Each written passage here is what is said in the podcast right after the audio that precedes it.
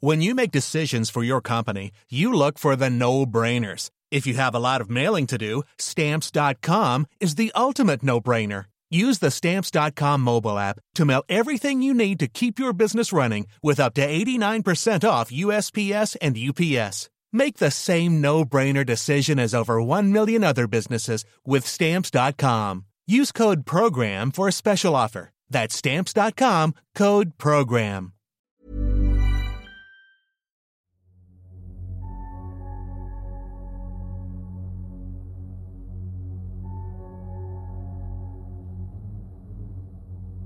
Bonsoir, vous écoutez le Rendez-vous de l'étrange, épisode 2. Je suis Yop et je vous souhaite la bienvenue pour une petite soirée que l'on va passer ensemble, en direct pour certains sur Twitch ou en podcast pour la plus grande partie d'entre vous. Pour ce soir, je vous ai préparé trois sujets. je vais d'abord commencer par vous parler d'une affaire qui a eu lieu dans les années 70, qui implique un homme qui a réussi à voler 200 000 dollars, puis qui a disparu à tout jamais en sautant d'un avion en parachute. C'est une histoire très connue et même en 2022, il y a encore de nouvelles théories qui émergent sur Internet. Alors euh, je voulais revenir sur cette histoire. Je vais ensuite enchaîner par la disparition d'Agatha Christie, car vous ne le savez peut-être pas, mais elle a disparu pendant 11 jours durant lesquels personne ne sait réellement où elle est allée et ce qu'elle a fait. Et pour finir, je vais aborder un mystère qui concerne un yacht fantôme qui a été retrouvé aux abords des côtes australiennes sans aucun équipage. Et pour ceux qui sont en live, il y aura un petit after show sur Twitch et ouvert à tous en vocal sur Discord. On discutera ensemble d'un article de presse concernant une famille française euh, qui a sauté d'un balcon au cinquième étage d'un immeuble à Montreux en Suisse en début d'année. L'enquête est toujours en cours et j'aimerais beaucoup en discuter avec vous pour confronter nos hypothèses. Donc voilà pour le programme, on va pouvoir commencer. Pour ce premier sujet, je vais vous parler d'une affaire non résolue qui a eu lieu dans les États-Unis en novembre 1971 et qui est tellement folle qu'elle pourrait clairement faire l'objet d'un film. L'histoire a d'ailleurs été revisitée dans la série Loki l'année dernière, mais moi je vais vous raconter la vraie histoire. Tout commence le 24 novembre 1971, en début d'après-midi. Nous sommes à bord d'un Boeing 727 au départ de Portland et à destination de Seattle. Un homme, installé au siège 18C, habillé avec un costume cravate noire, une chemise blanche et des lunettes de soleil, se lève et se dirige vers l'une des hôtesses de l'air et lui tend une enveloppe. L'hôtesse de l'air s'appelle Florence Schaffner. Elle a 23 ans à l'époque. En voyant arriver l'homme vers elle, elle se dit que c'est encore un passager qui va lui faire des avances et qui lui donne son numéro de téléphone. Elle lui esquisse donc un petit sourire gêné et glisse l'enveloppe dans sa poche. Sauf que l'homme s'assoit à côté d'elle et lui murmure à l'oreille Mademoiselle, vous feriez mieux de regarder cette note. Je suis en possession d'une bombe. Alors Florence Schaffner, qui est maintenant clairement terrorisée, ouvre tant bien que mal l'enveloppe et lit le message qui indique qu'il y a une bombe dans sa sacoche, qu'il n'hésitera pas à l'utiliser. Il demande 200 000 dollars en billets de 20 dollars non marqués et deux jeux de parachute, avec deux parachutes ventraux d'urgence. La lettre stipule qu'il souhaite récupérer l'argent et les parachutes dès l'arrivée à l'aéroport de Seattle. On a donc affaire à un pirate de l'air qui demande 200 000 dollars. Et rappelez-vous, l'histoire se passe en 1971. Avec l'inflation cumulée au fil des années, on n'a pas le même pouvoir d'achat avec cette somme en 2022 qu'en 1971. Alors j'ai fait mes petits calculs, et c'est comme s'il demandait 1,5 million de dollars en 2022. Donc ça représente une très grosse somme quand même. Hein. L'hôtesse de l'air décide donc de garder son sang-froid, de remonter l'allée centrale pour avertir William Scott, le pilote de l'appareil. Celui-ci décide alors de contacter les autorités de Seattle qui se chargent d'alerter le FBI. Entre-temps, le président de la compagnie aérienne, la Northwest Orient Airlines, ordonne à l'équipage de coopérer avec le pirate. Le pilote envoie donc l'hôtesse afin qu'elle s'installe à côté de lui et qu'elle vérifie s'il y a bien un dispositif explosif. Elle retourne donc auprès du pirate, qui lui ouvre sa sacoche suffisamment longtemps pour qu'elle puisse apercevoir des cylindres rouges qui ressemblent à de la dynamite, une batterie et plusieurs fils enchevêtrés. Il profite de ce moment pour exiger que l'avion demeure en vol le temps que la rançon et les parachutes soient prêts pour leur arrivée à l'aéroport. La suite du vol se déroule sans encombre. Les hôtesses de l'air présentes l'ont par la suite dépeint comme quelqu'un qui semblait plutôt gentil, serein et même prévenant vis-à-vis de l'équipage, en demandant que des repas soient préparés pour eux après l'atterrissage à Seattle. Il est poli, s'exprime correctement et ne se montre pas agressif. À ce stade, les autres passagers ne sont pas encore au courant de ce qui se trame dans l'avion. En parallèle, des agents du FBI commencent à investiguer et apprennent que le passager auquel on a attribué le siège 18C a pris un aller simple sous le nom de Dan Cooper. Le FBI accepte les exigences de Cooper et commence à imaginer un stratagème pour le piéger sans mettre la vie des autres passagers en danger. Il sélectionne des billets de 20 dollars imprimés en 1969, émis par la réserve de la Banque fédérale de San Francisco et dont les numéros de série commencent par la lettre L. Ils prennent le temps de photographier chacun des 10 000 billets pendant que l'avion tourne en rond au-dessus de l'aéroport de Seattle. À 17h24, les contrôleurs aériens annoncent à l'équipage que les demandes de Cooper ont été exaucées et que l'avion peut enfin atterrir. Il se pose donc sur le tarmac environ 15 minutes plus tard, soit avec deux heures de retard par rapport à l'horaire initialement prévu. Il se stationne sur une piste isolée, les lumières éteintes pour dissuader les tireurs d'élite de la police d'ouvrir le feu. Les 36 passagers quittent donc l'avion, accompagnés par Florence Schaffner. Un employé de la compagnie aérienne vient alors remettre la rançon et les parachutes. Cooper retient encore dans l'avion William Scott, le pilote, Bob Rataxaz, le copilote, Anderson, l'ingénieur de vol, et Tina Muclo, une autre hôtesse de l'air.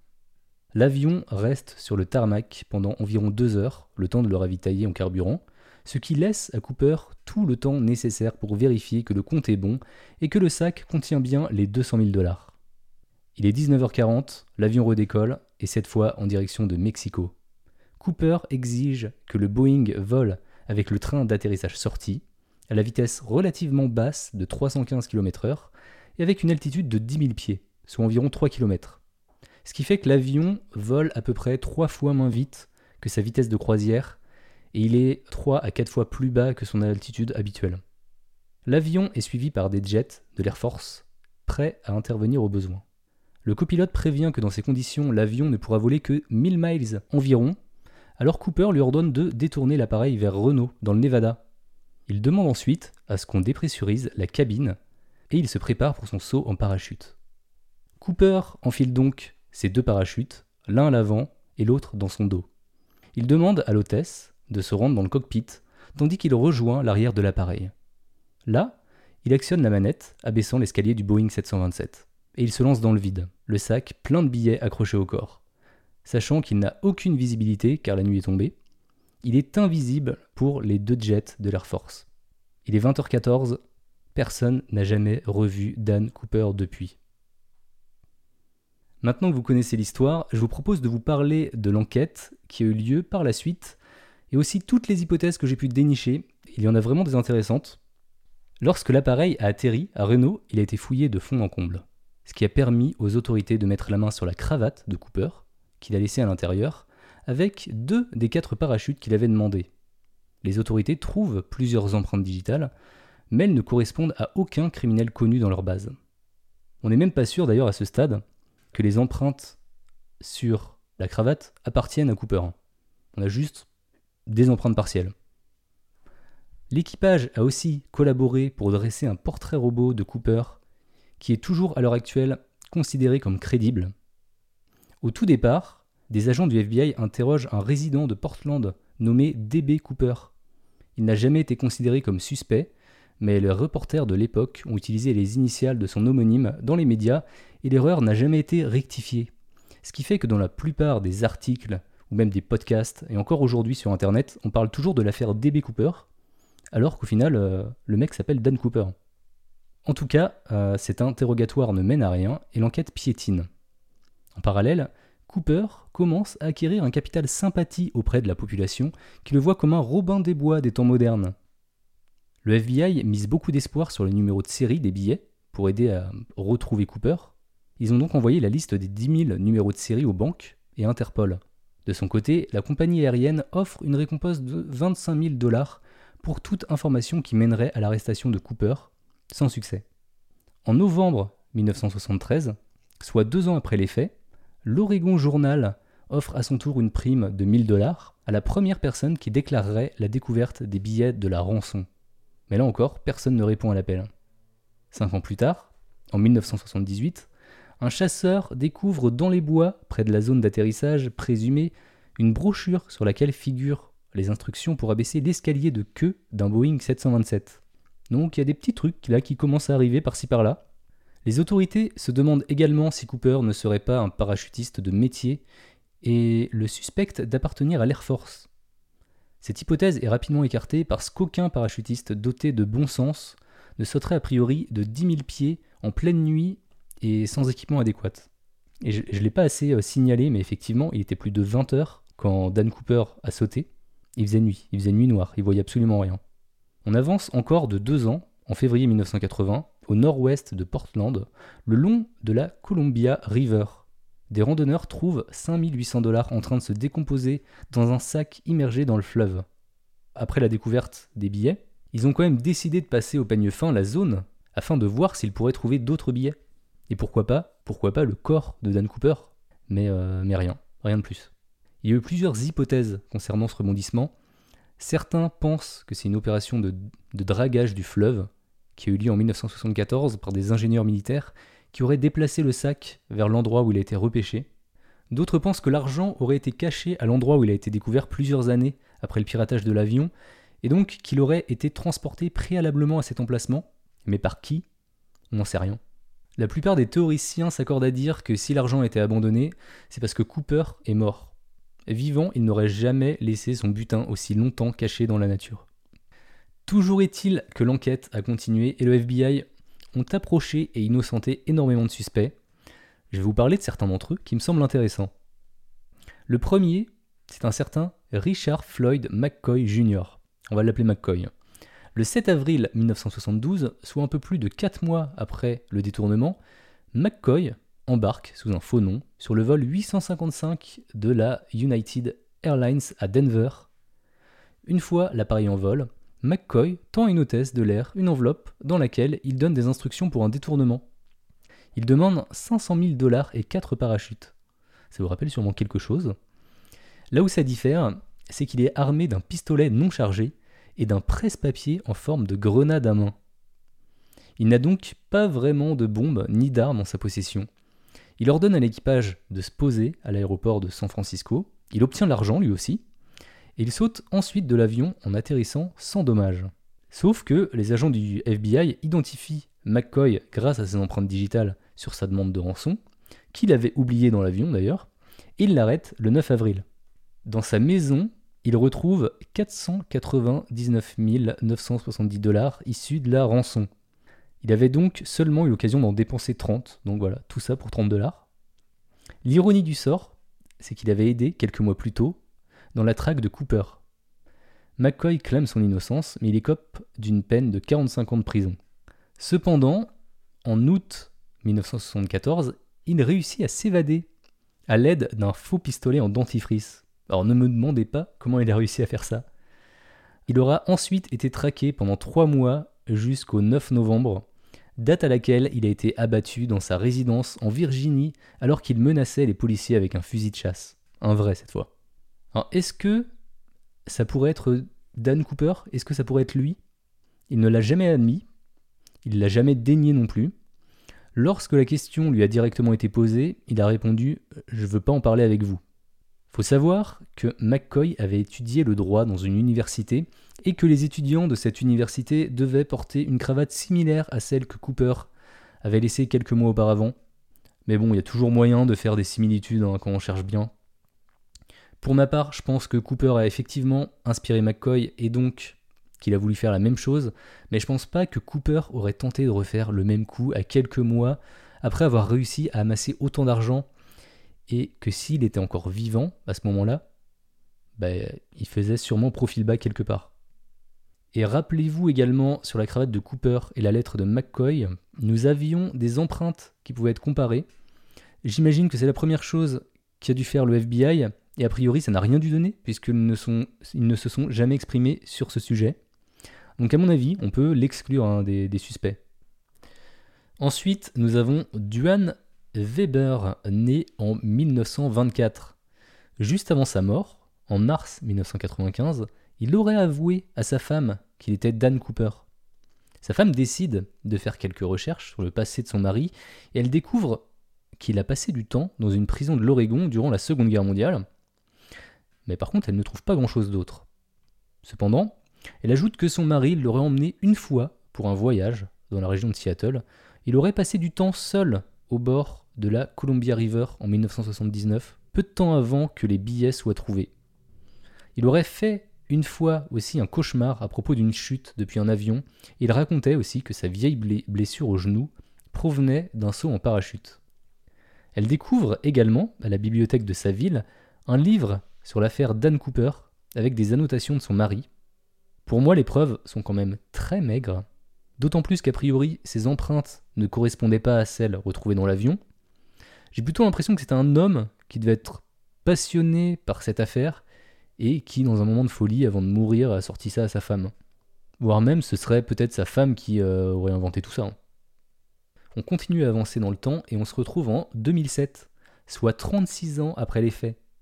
Une émission diffusée en Floride apporte une nouvelle piste en relayant des photos d'un homme décédé présenté comme étant Dan Cooper.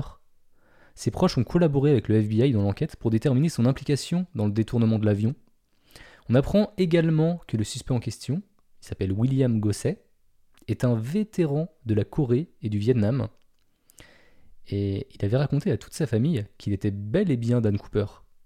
Son aspect physique et sa maîtrise du parachutisme en faisaient un suspect idéal. D'autant plus qu'il avait un frère prénommé Dan. Un autre sujet à savoir à son propos, il est devenu prêtre catholique et a même changé de nom pour Wolfgang Pratt. Est-ce qu'il a fait ça pour se faire oublier? Toujours est-il qu'il est mort en 2003 et qu'on ne sait pas grand-chose de plus sur lui. On est toujours en 2007. Le FBI rend public des éléments supplémentaires, comme le profil partiel de son ADN qu'ils avaient récupéré sur sa cravate, et le billet d'avion qui avait coûté 18,52 dollars. Il publie également en ligne des photos et des fiches techniques sur l'affaire. Et là, je vais passer un suspect qui me paraît un peu plus convaincant, nous sommes maintenant le 29 octobre, toujours en 2007. Nous faisons la connaissance de Kenneth Christiansen grâce à un article du New York Magazine qui fait la lumière sur son histoire. La source à l'origine de cette information est son propre frère, Lyle Christiansen, qui est convaincu, depuis 2003, que son frère est en réalité Dan Cooper. Kenneth est né le 17 octobre 1926 et a vécu à Bonnet Lake, jusqu'à sa mort d'un cancer le 30 juillet 1994. Sa maison se trouvait tout près du site où Cooper a sauté. En plus de ça, c'était un employé de la Northwest Airlines. Chose importante à savoir sur son sujet, il était auparavant parachutiste dans l'armée, puis est entré dans l'aviation commerciale comme technicien, steward et enfin chef de cabine. En octobre 1972, un an après le saut, Kenneth achète, content, un ranch dans les collines de Bonnelec pour 14 000 dollars. L'année suivante, il fait l'acquisition d'une parcelle de terre pour 1500 dollars. Pour remettre les choses un petit peu dans le contexte, le salaire mensuel de cette compagnie aérienne est en moyenne de 212 dollars par mois. Donc sortir 14 000 dollars comptant comme ça, là, à 39 ans, quand on a ce salaire, ça peut sembler un petit peu étrange.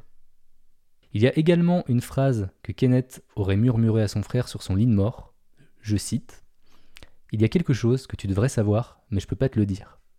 Peu de temps après sa mort, sa famille découvre des éléments troublants des pièces d'or une collection de timbres de grande valeur, ainsi que 200 000 dollars répartis sur plusieurs comptes. Elle trouve aussi plein d'articles de presse sur la Northwest Airlines depuis son embauche euh, dans les années 50 jusqu'au détournement de Cooper. Kenneth a ensuite continué à travailler pour la compagnie par la suite, mais il a arrêté de collecter les articles sur sa société. Selon le New York Magazine, il ressemblait également au pirate de l'air. Donc voici tous les éléments qu'on a sur lui. On a pas mal de charges qui pour moi en feraient un bon suspect, mais le FBI n'est pas de cet avis. A priori, la taille, le poids, la couleur des yeux et le teint de Kenneth étaient différents de ceux de Cooper, selon les descriptions des témoins, la photo a également été montrée à Florence Schaffner, l'hôtesse de l'air, et elle admet qu'elle ressemble plus à son souvenir de Cooper que toutes les autres photos qu'on a pu lui montrer auparavant. Mais elle ne peut pas certifier que c'était bien lui. Alors personnellement, c'est le suspect qui me semble le plus plausible dans tous ceux qu'on a vus jusqu'à maintenant. Même si je peux pas m'empêcher de me dire qu'il a sûrement fait d'autres choses louches, car son emploi seul ne lui permet pas d'avoir encore 200 000 dollars en banque après avoir acheté sa maison. Toujours est-il qu'il ne sera jamais considéré par le FBI comme un suspect majeur. Mais s'il n'est pas Dan Cooper, j'aimerais bien savoir en tout cas comment il a pu obtenir tout cet argent de son vivant. Mais a priori, on ne le saura jamais. Maintenant, je vous propose de passer à un autre suspect. Celui-ci s'appelle Lynn Doyle Cooper. C'était un ouvrier tanneur et vétéran de la guerre de Corée. Et c'est sa nièce, Maria Wynne Cooper, qui en 2009 l'a désigné comme étant possiblement Dan Cooper. Elle s'est souvenue avoir entendu une conversation en 1971, quand elle avait 8 ans, entre Lynn Doyle et Dewey, un autre oncle à elle. Ils discutaient d'une opération qui nécessitait l'usage de Tokiwoki. Le lendemain même, le vol 305 était détourné et Lynn Doyle, qui était censé être parti chasser le gibier, était revenu blessé avec sa veste couverte de sang. Il avait expliqué qu'il avait été victime d'un accident de voiture. Cependant, Maria entend ensuite son oncle dire à son frère que le détournement s'était bien passé et que leur problème d'argent était maintenant terminé. Les parents de Maria se sont demandé plus tard si Doyle n'était pas Dan Cooper, d'autant plus qu'il était fan euh, du héros de BD Dan Cooper, dont il accrochait les affiches sur ses murs. Doyle est décédé en 1999. En 2011, un journaliste a pu avoir un nouveau portrait robot par un passager du vol 305, et celui-ci ressemble bien plus à Doyle qu'à n'importe quel autre suspect. De son côté, le FBI affirme que l'ADN ne correspond pas, mais il concède, comme je vous l'ai dit tout à l'heure, ils ne sont pas sûrs que l'ADN trouvé sur la cravate soit réellement celle de Dan Cooper. Et c'était d'ailleurs la dernière déclaration du FBI à propos de cette affaire, soit près de 40 ans après les faits. En 2022, on a encore des théories qui fusent sur Internet sur cette affaire, et j'en ai trouvé une que j'aime plutôt bien, qui dit que Cooper serait en fait le copilote. Personne n'a jamais sauté de l'avion. Ils ont jeté 20% de l'argent et un parachute hors de l'avion. Et donc une partie de l'équipage serait donc complice. C'est peut-être un peu tiré par les cheveux comme théorie, mais, mais pourquoi pas? Justement, dans la page de cette théorie, j'ai trouvé une photo qui montrait euh, la tête du copilote auquel on rajoute des lunettes. Ça, ressemble un peu effectivement au portrait robot de Dan Cooper. Et ça explique aussi le fait qu'à l'intérieur tout le monde était calme et euh, que les passagers, eux, pour eux, euh, il, s'est rien passé en fait, selon eux. Enfin, il s'est rien passé. je veux dire, c'était un, vol, normal. J'ai trouvé cette théorie intéressante. Mais même si elle est intéressante, a priori, l'argent n'a jamais été dépensé. Hein. En tout cas, euh, certains ont essayé de faire pareil que Dan Cooper, comme euh, Garrett Brock Trapnell, qui a détourné un vol Los Angeles-New York. Il a réclamé 306 000 euh, dollars et un entretien avec le président Richard Nixon. Frédéric Hanman, lui, il a utilisé un pistolet pour prendre le contrôle d'un Boeing 727. Il a exigé lui aussi un peu plus de 300 000 dollars. Ils ont tous les deux sauté ensuite en parachute euh, depuis l'escalier à l'arrière de l'avion, mais ils ont été capturés. Depuis ces incidents, tous les Boeing 727 euh, sont équipés d'une cale aérodynamique destinée à bloquer l'abaissement de l'escalier arrière quand l'appareil est en plein vol. Un mécanisme euh, baptisé la Cooper Van. En 2022, l'affaire laisse toujours énormément de questions derrière elle. Est-ce que Cooper a réussi son saut? Et si oui, qu'est-ce qu'il est devenu? Est-ce qu'il a perdu l'argent durant son saut, car aucun billet de la rançon ne semble avoir circulé par la suite Et surtout, qui est Dan Cooper? Alors, avant qu'on passe au sujet suivant, qu'est-ce que vous pensez de, toutes ces théories? Est-ce que vous avez une théorie que vous préférez? Ou alors est-ce que vous avez une théorie euh, à vous, peut-être, complètement différente? S'il n'y a jamais eu de dépense, c'est vraiment le pire casse du monde. Au contraire, c'est juste pour le fun, tu dis, bah ça y est, je suis riche, mais je m'en fous. Je viens de voir la photo du type, il fait peur, je trouve. Hmm, ouais, je le trouve très classique, moi, pourtant. Il a une tête banale, ouais. Au début, j'ai lu, il a une tête de banane. Ah bon? Non. On dirait un alien, le petit nez là. Ouais. J'aime bien la théorie de Valentine. C'est que toutes les, personnes là dont on parle, ce sont des, euh, des personnes qui sont avec Dan Cooper. Dan Cooper n'existe pas Nous sommes Dan Cooper Ce qui est sûr, c'est que c'était préparé, il a dû prendre un vol plusieurs fois pour faire du repérage. Pour moi, c'est impensable qu'il ait improvisé. Je suis plutôt d'accord avec ça. euh, ça devait être un gars plutôt intelligent. Et euh, il l'a préparé un minimum. Par contre, est-ce qu'il a réussi son coup? Ça, c'est encore autre chose. hein. Est-ce qu'il serait pas mort, quoi S'il était vivant, il aurait forcément utilisé son argent. Je crois qu'on est bon pour ce sujet, on pourrait peut-être passer au deuxième.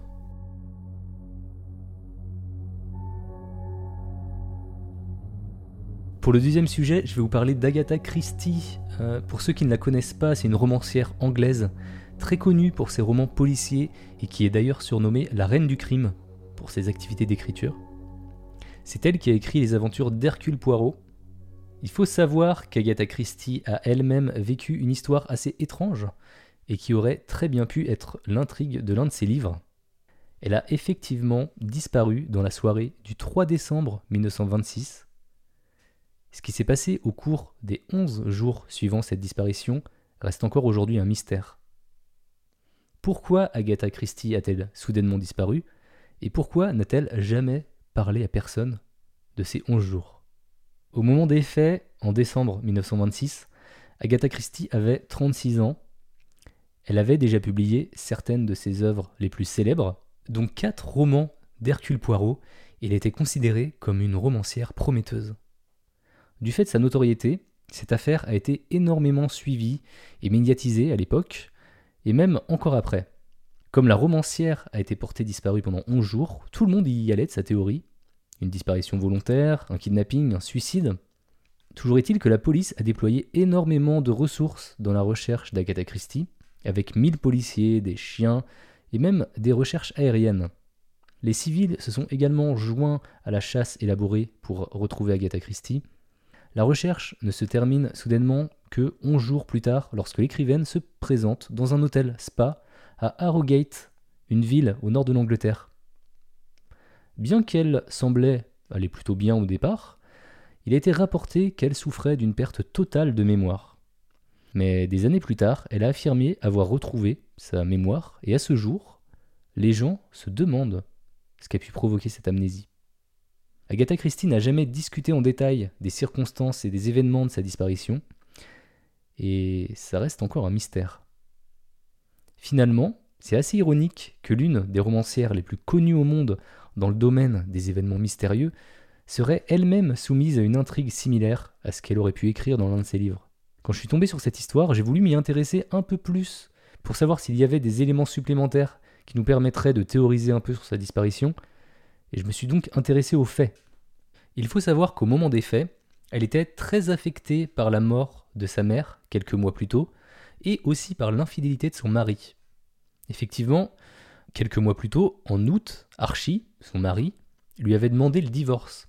Il était tombé amoureux d'une certaine Nancy Neal. Un vendredi soir, le 3 décembre 1926 exactement, il y a eu une dispute entre Agatha et son mari. Celui-ci venait de lui annoncer son intention de passer le week-end avec des amis sans elle.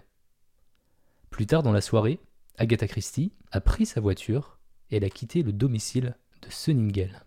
Sa voiture est ensuite retrouvée à environ 24 km le lendemain matin aux abords d'une ancienne carrière de craie devenue un étang, l'étang de Silent Pool. Cependant, aucune trace de la conductrice aux alentours de la voiture. Des vêtements et un permis de conduire expiré ont été trouvés dans la voiture, mais aucune indication de l'endroit où elle était allée. L'emplacement de la voiture, juste au-dessus de l'étendue d'eau, suggère que le suicide aurait peut-être été dans son esprit à ce stade. La disparition de Christie a fait la une des journaux mondiaux. Suicide d'une femme délaissée, meurtre commandité par son époux voulant retrouver sa liberté Ou alors coup de publicité d'une romancière voulant renforcer le succès de ses livres. Les hypothèses ne manquent pas. Beaucoup de gens pensaient cependant que Christie avait été victime d'un accident. Le frein à main n'était pas enclenché sur sa voiture et elle aurait plongé dans l'eau si une haie assez épaisse ne l'avait pas arrêtée. La police a conclu qu'Agatha Christie devait être à proximité et potentiellement blessée. Elle a commencé à la chercher. Quatre jours plus tard, ils n'avaient rien tiré de leurs recherches aux alentours. Le 8 décembre, soit cinq jours après sa disparition, la police a annulé la recherche, disant que son beau-frère avait reçu une lettre de sa part. Dans la lettre, elle a dit qu'elle allait dans le Yorkshire pour se reposer et se faire soigner dans un spa. Cependant, la police n'a pas été convaincue de la lettre et a finalement repris les recherches. Elle a également décidé d'amener l'un des animaux de compagnie d'Agatha Christie dans l'espoir qu'il puisse sentir sa propriétaire. Cependant, tous ses efforts ont été vains. La police a ensuite commencé à penser à la théorie du suicide. Agatha Christie aurait effectivement pu sauter dans l'étendue d'eau qui était considérée comme sans fond par les riverains, mais elle considérait que chercher un corps à ce niveau serait comme chercher une aiguille dans une botte de foin et devait être la dernière piste à suivre. Les rumeurs ont continué de bon train et les gens aimaient raconter des histoires autour de la disparition. Certaines personnes croyaient par exemple qu'Agatha Christie avait disparu pour fuir sa maison qui avait la réputation d'être hantée. Une chose intéressante cependant, c'est qu'Agatha Christie avait laissé trois lettres. Une pour son mari, une pour sa secrétaire et une autre pour son beau-frère. Celle-là même qu'il a ensuite transmise à la police. Son mari, par contre, n'a jamais révélé ce qu'elle lui avait écrit à l'intérieur. Dans cette lettre, on peut supposer qu'elle expliquait ses actions, au moins en partie. Son mari, le colonel Christie, avait demandé le divorce quatre mois plus tôt, car il était tombé amoureux d'une autre femme. Est-ce que Agatha, elle aurait fui son chagrin, ne sachant pas où elle allait ni quoi faire? Alors que la possibilité de suicide était toujours là, de nombreux détectives pensaient que Christie était vivante et non loin de l'endroit où sa voiture avait été retrouvée. Sa secrétaire a rejeté l'affirmation selon laquelle elle s'était suicidée, puisque la lettre qu'elle avait reçue contenait des instructions à suivre pour la continuité de son travail. Le 12 décembre 1926, une deuxième battue massive pour retrouver Agatha a eu lieu. Près de 15 000 personnes. Les forces de police et six lévriers ont pris part aux recherches dans les environs de Newlands Corner au sud de Londres. Le lendemain, le 13 décembre donc, devant l'impossibilité de la retrouver, la police et les détectives ont conclu qu'Agatha Christie avait quitté sa maison pour de bon. Cependant, le lendemain de cette conclusion, elle a été retrouvée dans un spa du Yorkshire, comme elle l'avait dit à son beau-frère, à 296 km au nord de sa maison. Elle s'est enregistrée sous le nom de Madame Tressa Neal. Si le nom de Neal vous dit quelque chose, c'est parce que c'est le même nom euh, que celui de la maîtresse de son mari. Donc elle devait quand même être pas mal touchée par le fait que son mari ait une maîtresse.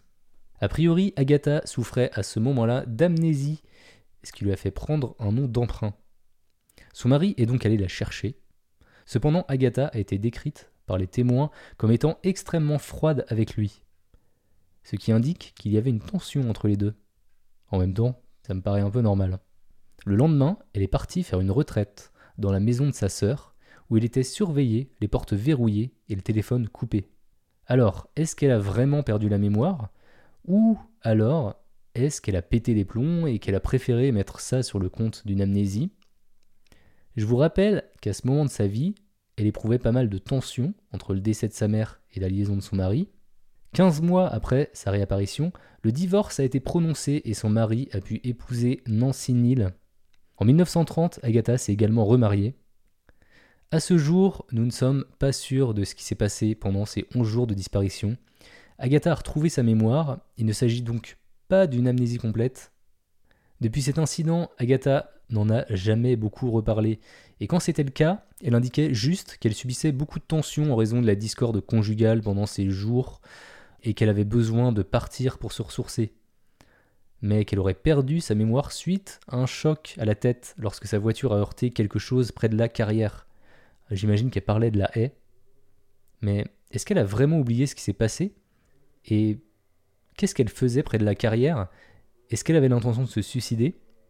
Ou est-ce qu'elle était euh, juste à la recherche d'un moment de répit et qu'elle comptait euh, juste aller dans un spa, comme elle l'indiquait dans sa lettre? C'est ce qu'elle a finalement fait. D'ailleurs, elle s'est moquée de l'incompétence de la police qui n'a jamais pensé interroger sa fille de 7 ans qu'elle avait mise dans la confidence pour ne pas l'inquiéter. Son autobiographie ne fait cependant aucune référence à la disparition. Il faut savoir que deux médecins l'ont diagnostiqué comme souffrant d'une perte de mémoire incontestable, mais l'opinion reste divisée sur la raison de sa disparition. Certains pensent qu'elle avait planifié ça pour embarrasser son mari, voire même de le faire passer pour un meurtrier, mais qu'elle n'avait pas anticipé tout le tapage médiatique. D'autres pensent qu'elle avait disparu pendant un état de fugue dissociative. J'ai recherché ce que ça voulait dire la fugue dissociative, et c'est un trouble psychiatrique rare associant une fugue et une amnésie dissociative concernant l'identité personnelle. Cette fugue se manifeste à court terme, donc de quelques heures à plusieurs jours, mais peut durer pendant des mois, voire plus. La fugue dissociative s'accompagne d'une incapacité à se souvenir de son passé et l'adoption d'une nouvelle identité. Pour ma part, je trouve que ça ressemble finalement pas mal à ce qui s'est passé, et c'est la théorie que j'ai envie de croire. Je pense qu'Agatha Christie avait même planifié son départ ce soir-là, c'est ce que laissent penser les lettres, mais qu'elle a eu un accident et s'est retrouvée perdue, sans identité, avec la vague idée qu'elle devait aller dans un spa ou dans une station thermale. Et c'est ce qu'elle a finalement fait. Il y a certains points qui restent sans réponse, selon moi. Qu'est-ce qu'elle a fait durant toute cette période avant d'arriver au spa? Et comment elle a fait pour s'y rendre, après 300 km de son domicile? C'est une histoire que je trouve fascinante, euh, mais la réaction à l'époque a été largement négative. Ça a été vu par l'opinion publique comme une façon de faire promouvoir son dernier roman, ce qui a d'ailleurs marché, car il s'est extrêmement bien vendu. Donc voilà toutes les informations que j'ai pu récupérer sur cette disparition assez étrange. On va pouvoir passer au sujet suivant, euh, mais avant, qu'en pense le chat sur Twitch? Pour le coup, il n'y a rien d'étrange et de mystérieux, elle a juste pété un plomb. Je suis plutôt d'accord. Ce qui reste étrange et mystérieux, finalement, c'est ce qu'elle a fait pendant ces 11 jours, on n'en a aucune idée. Et du coup, la fugue dissociative, c'est clairement la, la définition qui correspond parfaitement à ce qui s'est passé. Elle a peut-être enquêté en amont sur la maîtresse de son mari lors de sa fugue. Enquêté Bah, elle avait plus de voiture. Elle avait plus rien. Il y en a aussi qui disent qu'elle s'est vengée de son mari en l'inquiétant de sa disparition. Je suis pas sûr que ça l'ait vraiment inquiété. Pour, lui, si elle disparaissait vraiment, tu vois, il pourrait euh, se marier avec sa maîtresse. C'était plus euh, un fardeau en moins, quoi, tu vois, dans, sa tête, je pense. Mais effectivement, c'est vrai que euh, à l'époque, il pouvait paraître suspect. hein. Elle a peut-être juste pris congé de sa vie à un moment, mais elle a fait exprès de faire friquer son mari en même temps. Ouais, je vois ce que tu veux dire. Ouais, mais quand tu fais ça, euh, tu t'en vas, tu laisses aucune trace, euh, ni rien, tu, refais ta vie pendant quelques semaines, mais tu laisses pas euh, ta voiture accidentée. Peut-être, d'ailleurs, quand elle est arrivée au bord du lac, peut-être que son intention c'était de se suicider, mais il y a eu le choc qui a fait qu'elle a eu sa fugue dissociative, quoi. Et que, euh, bah, du coup, elle s'est pas suicidée, elle est repartie euh, en mode euh, Qu'est-ce qui se passe, quoi? Qui suis-je? Moi, je pense qu'elle voulait juste être tranquille et que les médias en ont fait des caisses. Ouais, mais elle pouvait s'en douter quand même que les médias en feraient des caisses quand t'es un minimum connu. Ce qui est bizarre, c'est qu'elle revienne pas trop là-dessus. Bah après, si tu te mets à, à sa place, bah, c'est pas le meilleur moment de sa vie, tu vois. Alors qu'elle aurait pu capitaliser sur le mystère que ça a généré. Et en faire un podcast, elle aurait dû faire un podcast. Mais moi je comprends en tout cas qu'elle veuille pas forcément revenir dessus. Parce que ça concerne sa vie à elle, tu vois, c'est. C'est pas une histoire qu'elle invente. Si elle était pas connue, ça n'aurait pas été autant médiatisé. Bah c'est normal. Il y aurait quand même eu des articles, je pense. Mais genre euh, un petit article à la fin d'un journal, quoi. Euh, il est 22h30, on est pile poil dans les temps. On va commencer le troisième sujet. Pour ce troisième dossier de notre épisode, je vous propose d'embarquer en mer, plus précisément aux abords de l'Australie. Le mercredi 18 avril 2007, un yacht a été retrouvé à la dérive au nord-est de l'Australie par un hélicoptère des douanes. De toute évidence, il n'y avait personne à l'intérieur et le yacht de plaisance était en train de dériver.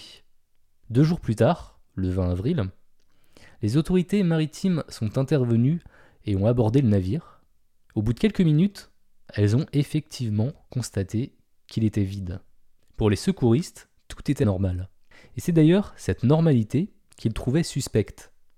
Parce que le moteur tournait, il y avait un ordinateur portable allumé sur la table, la radio fonctionnait et le GPS également. Il y avait de la nourriture et des ustensiles dans la cuisine, mais aucun signe de vie ni aucune trace de l'équipage. Très vite, les autorités maritimes australiennes identifient le catamaran comme étant le CAS 2 parti d'Early Beach, dans le Queensland, le 15 avril, et qui était attendu à Aïr, un petit trajet le long de la côte de moins de 200 km. Si on devait le faire en voiture, ça mettrait environ deux heures. Ce petit trajet était une étape d'un long périple que l'équipage avait prévu de faire pour rejoindre la ville de Perth, à l'ouest de l'Australie. L'équipage était composé de trois hommes. Il y avait le propriétaire du yacht, Derek Batten, 56 ans. Il était accompagné de ses deux voisins, les frères Peter et James Tunstead, 69 et 63 ans.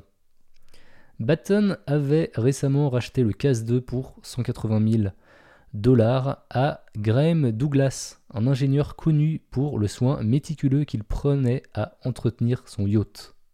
Leur périple devait durer 6 à 8 semaines, et les trois hommes le préparaient depuis longtemps, et avaient prévu la réserve nécessaire de nourriture. Ils envisageaient ce voyage comme une longue balade oisive consacrée à pêcher, à nager, à plaisanter et à prendre du bon temps. Nous retournons au 20 avril. Les autorités diffusent un premier communiqué révélant que le yacht a été retrouvé en parfait état, avec tout laissé tel quel, comme si son équipage était encore à bord. La table dressée pour le dîner. En revanche, contrairement à ce qui a été souvent dit, il n'y avait aucune nourriture prête à être servie. On met très vite la main sur les téléphones des disparus, ainsi que leurs montres et leurs portefeuilles. Aucun objet de valeur n'a été dérobé. L'ordinateur portable était allumé et le moteur du bateau était lui aussi en marche. L'encre était levée. Les autorités confirment également que tout le système de communication du yacht, donc radio et GPS, fonctionnait parfaitement et qu'aucun gilet de sauvetage ne manquait à l'appel. Sur le pont arrière, les enquêteurs découvrent des t-shirts soigneusement pliés, comme si les plaisanciers étaient partis nager, ainsi que des serviettes étendues dans la petite salle de bain. Les choses qui manquent à l'appel sont les trois chapeaux et deux paires de lunettes de soleil. Les officiels notent cependant deux points sortant de l'ordinaire. L'une des voiles est abîmée et il n'y a pas de radeau de survie. La chose que l'on ne sait pas, c'est s'il y en avait bien un au moment de leur départ. Les recherches commencent donc et les secours emploient les grands moyens. Sept avions de reconnaissance et deux bateaux. Mais au bout de quelques jours sans rien trouver, la police abandonne, estimant que les disparus n'ont aucune chance d'avoir survécu aussi longtemps dans l'eau. Surtout qu'ils étaient assez âgés, hein. si vous vous rappelez bien, ils ont tous euh, à peu près 60 ans. Cependant, l'enquête continue au niveau du bateau afin de percer ce qui est devenu le mystère du yacht fantôme. Le CAS-2 est donc remorqué vers le port le plus proche, celui de Townsville, toujours le 20 avril, et les enquêteurs le passent au peigne fin. Le lendemain, les agents donnent leur conclusion. Ils n'ont rien trouvé qui leur permette de conclure un acte criminel ou une intervention extérieure. La cabine était propre et bien rangée, à l'exception de quelques magazines et de journaux, euh, ainsi qu'un fût de vin qui gisait au sol, tout en sachant que ces objets étaient tombés lors du remorquage du catamaran vers le port.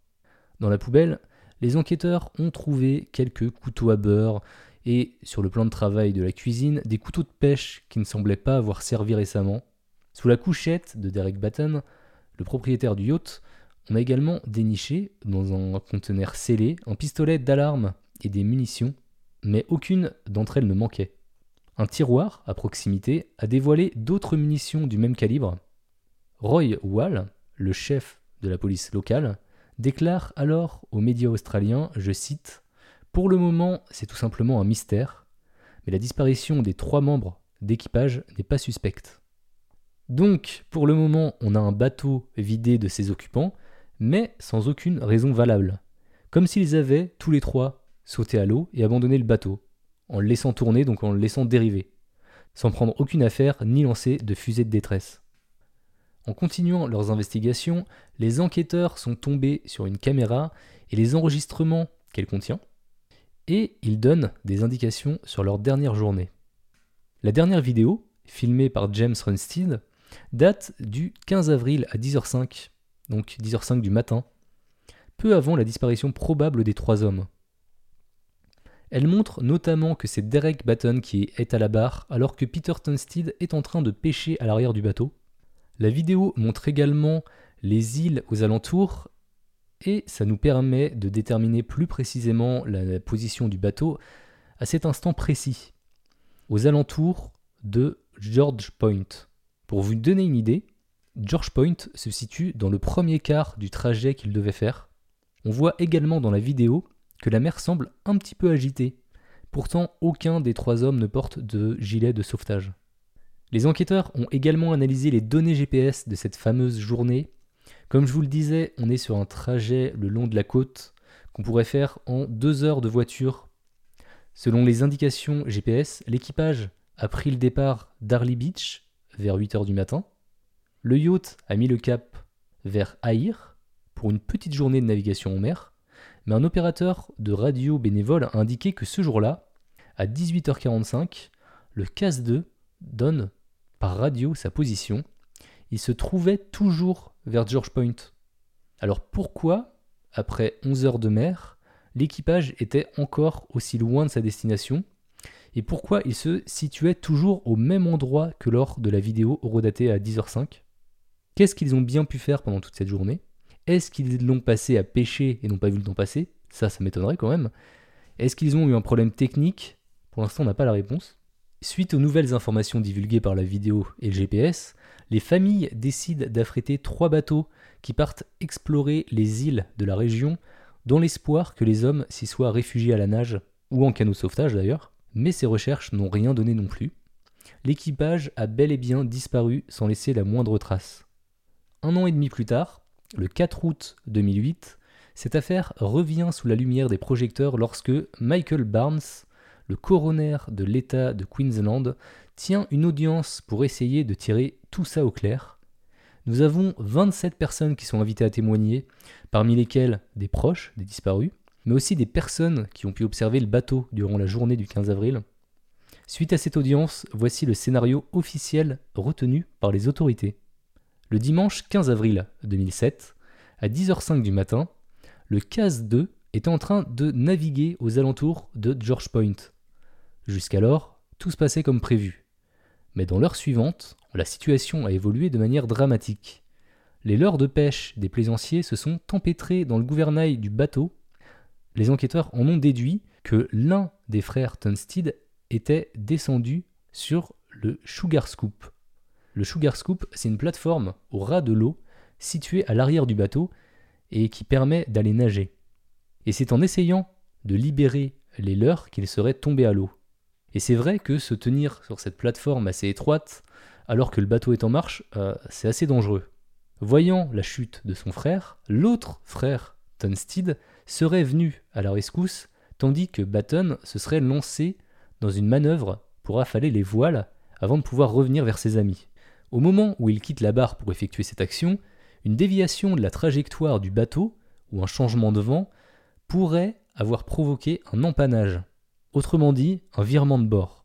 S'en serait suivi un violent mouvement de balancier du tango au-dessus du pont qui aurait percuté de plein fouet Baton, le propulsant par-dessus bord. Il est également possible que ce choc se soit produit avant même qu'il n'était en mesure de détacher et de lancer les bouées de sauvetage aux deux autres hommes. Un mug de café retrouvé près des buées pourrait accréditer cette hypothèse. Comme le navire avance à une vitesse de 15 nœuds, soit 28 km/h, il est très vite hors d'atteinte de l'équipage. À partir de ce moment, les trois hommes se retrouvent seuls en mer, aucun d'entre eux n'étant vraiment bon nageur, et en plus de ça, la mer est un petit peu agitée. Les trois hommes ont dû rapidement s'épuiser et couler sous les vagues. Ce n'est qu'une hypothèse, mais je la trouve assez plausible, car elle expliquerait pourquoi les hommes ont quitté le bateau alors que le moteur tournait toujours, car j'imagine qu'ils n'auraient jamais laissé le moteur allumé pour aller se baigner. je vais quand même vous donner quelques hypothèses que j'ai pu dénicher.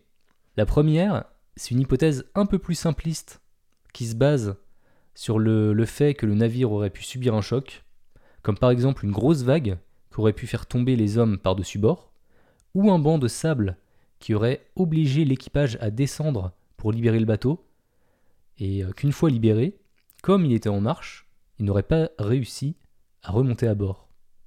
Alors j'ai du mal à imaginer que les trois hommes se seraient mis à l'eau sans leur gilet de sauvetage et en laissant personne à la barre, mais ça reste une hypothèse. La deuxième, ce serait que les trois hommes auraient mis en scène leur disparition.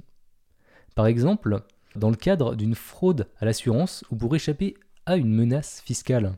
Mais d'une part, ça aurait été plus facile pour eux de brûler ou de couler le bateau, et ensuite il aurait fallu que leurs proches soient complices.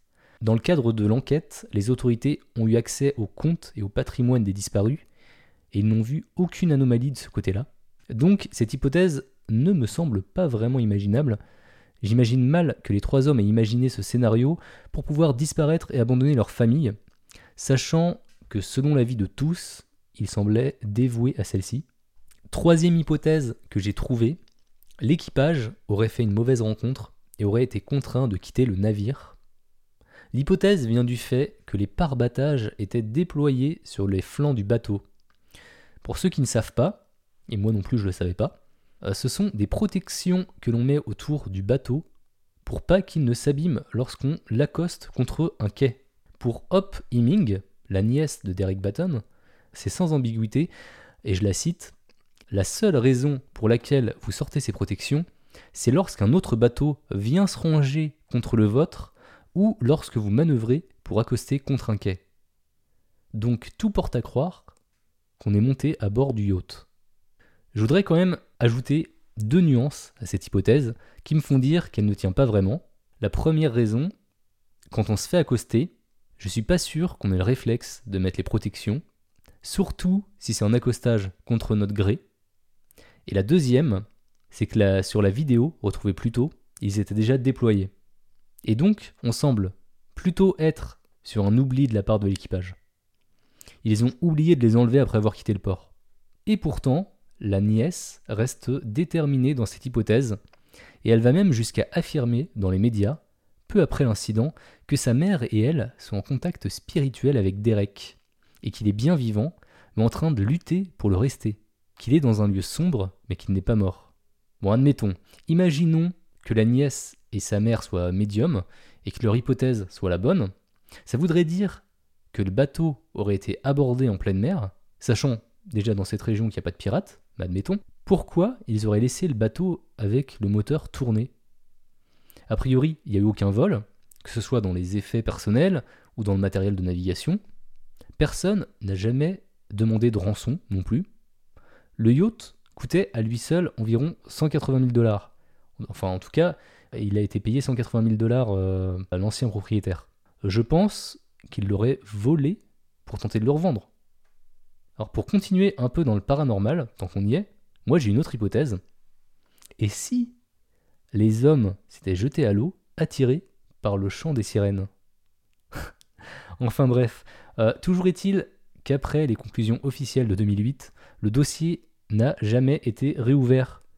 Jenny Batten, la veuve de Derek, a mis en vente le bateau la même année pour 225 000 dollars pour tourner la page et aussi renflouer les comptes suite aux dépenses engendrées par les recherches privées. Il est peu probable que l'on sache réellement ce qui s'est passé ce 15 avril 2007. Est-ce que, dans le chat, vous avez euh, des hypothèses? Qu'est-ce que vous pensez déjà des, hypothèses que je vous ai euh, citées, que je vous ai euh, apportées?